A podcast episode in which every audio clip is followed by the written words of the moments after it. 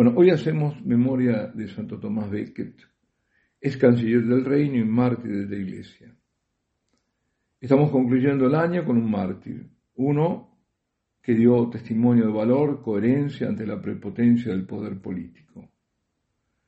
Y realmente ahora es apropiado recordarlo, que nos encontramos ante el poder prepotente y mundial, ante el poder político del anticristo. Tomás, Tomás nace en Londres en 1118, una familia de origen normando. Estudió en Auxerre, derecho canónico y luego en Bolonia.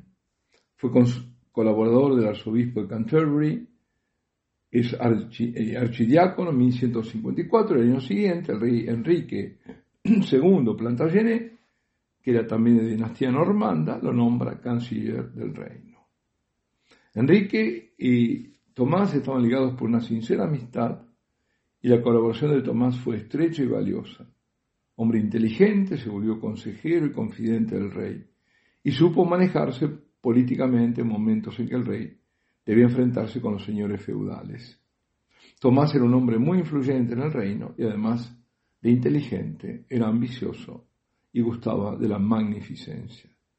Enrique II era también ambicioso y buscaba centrar en su persona todo el poder que en parte hasta ese momento estaba en manos de nobles, de aristócratas, de obispos y de abades.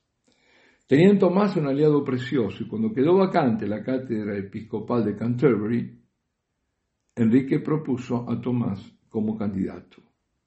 Y fue entonces cuando Tomás le dijo al rey, si Dios me permite ser arzobispo de Canterbury, perdería la benevolencia de vuestra majestad, y el afecto con el que honraste se transformaría en odio, ya que varias acciones vuestras que perjudican a la iglesia hacen que yo tema que un día podrías pedirme algo que no podría yo aceptar, y los envidiosos no dejarían de considerarlo un signo de conflicto sin fin entre nosotros. Bueno, estas palabras fueron proféticas. Eh, Enrique no le dio importancia, al final eh, él no quería este, ser eh, arzobispo y hubo presiones del nuncio y finalmente acepta ser arzobispo de Canterbury. Bueno, a partir del cambio es, tremendo. Bueno, lo nombran sacerdote, obispo, eh, lo ordenan, digo, y, ya es una vida de sobriedad en el comer, en el vestir, de oración, de meditación de la escritura todos los días, distribuía a los pobres la limosna, que ya lo venía haciendo cuando era canciller, visitas a los enfermos, a los hospitales, casi una vida monástica. Y los conflictos con el rey aparecieron, sobre todo por las constituciones de Clarendon, donde se codificaba por escrito antiguas usanzas y costumbres del reino. Ahí nacía lo que se llama el common law, donde había una serie de privilegios que para Tomás no eran aceptables porque eh, entraban en colisión con los derechos de la iglesia. se debe exiliar durante, tanto fueron los choques ¿no? tan fuertes, que se exilia durante seis años en Francia, regresa a Canterbury, el pueblo lo recibe con entusiasmo, pero no la corte ni el rey. Ya era un enemigo. Y él dice, les dice a los de Canterbury, he vuelto para morir en medio de vosotros.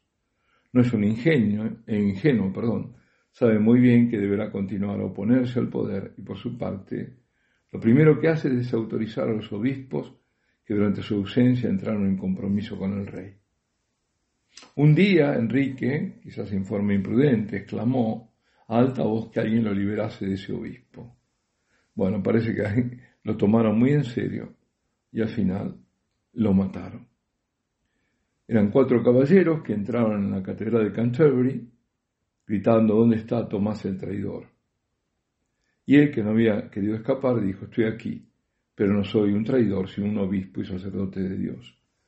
Y fue brutalmente acuchillado. El asesinato tenía lugar en la catedral, un episodio este que fue inspiración de muchos artistas entre ellos Thomas Eliot, con su asesinato en la catedral, o la obra del dramaturgo Jean Anouilh, que fue llevada al cine, que Beckett se llamaba. Bueno, la noticia corrió veloz por Europa. Enrique II estaba profundamente dolorido, ayunó varios días. Tomás, que gran parte de su vida no vivió como santo, murió como un santo. Buscaba la gloria y al final la encontró. Con valentía y abnegación se dijo de él. Fue canonizado en 1173, Grande era su fama de santo. Muchos milagros son atribuidos a su intercesión y la tumba se volvió meta de peregrinaciones. Alabado sea Jesucristo, Santo Tomás Becket ruega por nosotros. Y la bendición de Dios Todopoderoso, Padre, Hijo y Espíritu Santo, descienda sobre vosotros y permanezca para siempre.